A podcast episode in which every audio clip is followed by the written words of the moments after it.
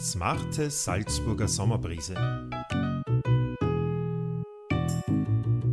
Der Podcast der Salzburger Hochschulwochen.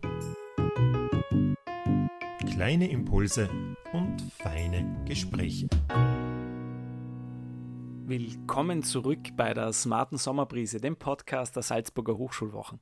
Und zwar beim zweiten Teil des Gesprächs mit Michael Sitschi, Professor für Philosophie an der Uni Salzburg. In diesem zweiten Teil wird es nun um Fragen rund um Corona gehen, und zwar exakt eine Ristretto-Länge lang.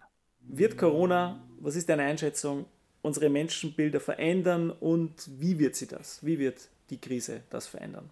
Also zunächst einmal, ja, ich glaube, dass die Corona-Krise, wie einfach jede große Krise, die uns auch irgendwie so nahe kommt, unser Menschenbild verändert, weil jede Krise dazu führt, dass Gewissheiten über Bord geworfen werden. Es müssen Dinge wieder neu austariert werden, neu geprüft werden und dann werden natürlich auch unsere Menschenbilder wieder auf dem Prüfstand ähm, stehen. Und das Interessante ist, dass sich auch in der Forschung offenbar sowas wie eine Renaissance der Menschenbildforschung abzuzeichnen scheint. Also das Thema kommt wieder irgendwie en vogue, war ja lange Zeit völlig tot und das wird möglicherweise jetzt durch die Krisen auch noch verstärkt werden.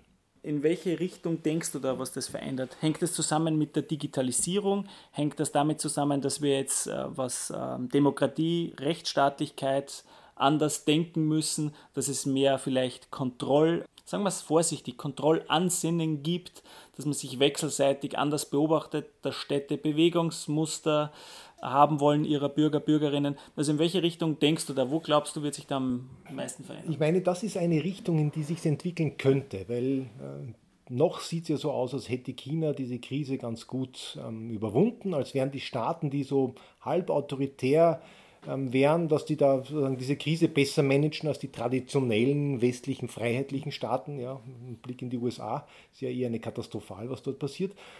Das heißt, da könnte tatsächlich ein Druck entstehen. Und die Frage ist aber, was bedeutet das für das Menschenbild? Was bedeutet, dass wir uns dann verstehen als Wesen, die wesentlich stärker beobachtet werden, die wesentlich stärker vernetzt sind?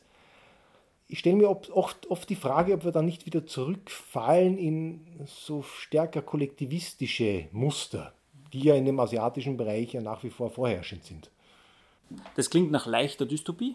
Man könnte es ja vielleicht auch anders rekonstruieren, dass man sagt, Faktoren wie Empathie werden nochmal stärker eine Rolle spielen, dass mir klar sein muss, dass ich mit dem, was ich tue, tatsächlich Teil eines großen Netzwerks bin und das hat in diesem Netzwerk stärkere Konsequenzen, als mir das vorher vielleicht bewusst war.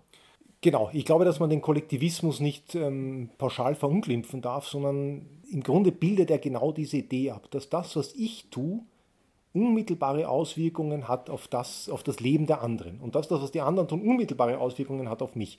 Und dass ich das automatisch immer schon mit berücksichtige.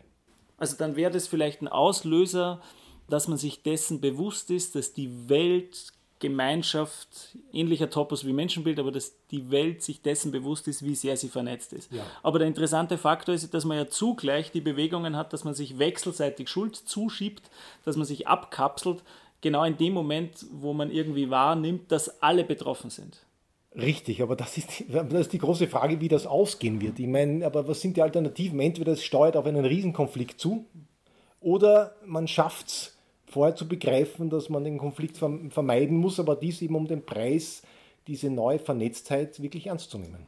Und ich glaube, dass die gegenwärtigen Krisen, in denen wir stecken, Klimakrise, Umweltkrise, jetzt natürlich auch irgendwie die Corona-Krise, dass die auch das Menschenbild verändern, aber in eine andere Richtung. Und zwar, das, das sind Krisen, die uns alle dazu zwingen werden, stärker zusammenzuarbeiten, stärker aufeinander zu achten, stärker den anderen mit zu berücksichtigen.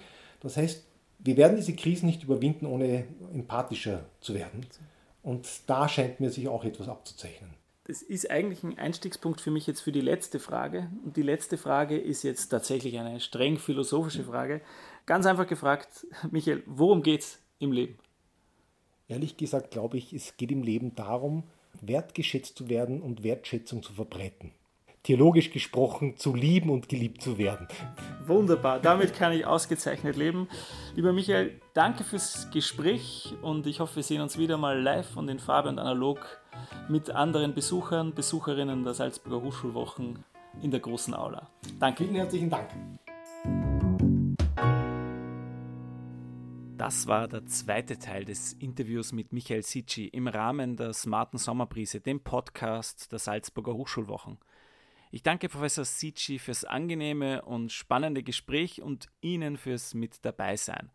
Und natürlich würde es mich freuen, wenn Sie auch in einen unserer anderen Podcasts reinhören. Es lohnt sich. In diesem Sinne, bis hoffentlich bald mit besten Grüßen aus Salzburg, Ihr Martin Dürnberger.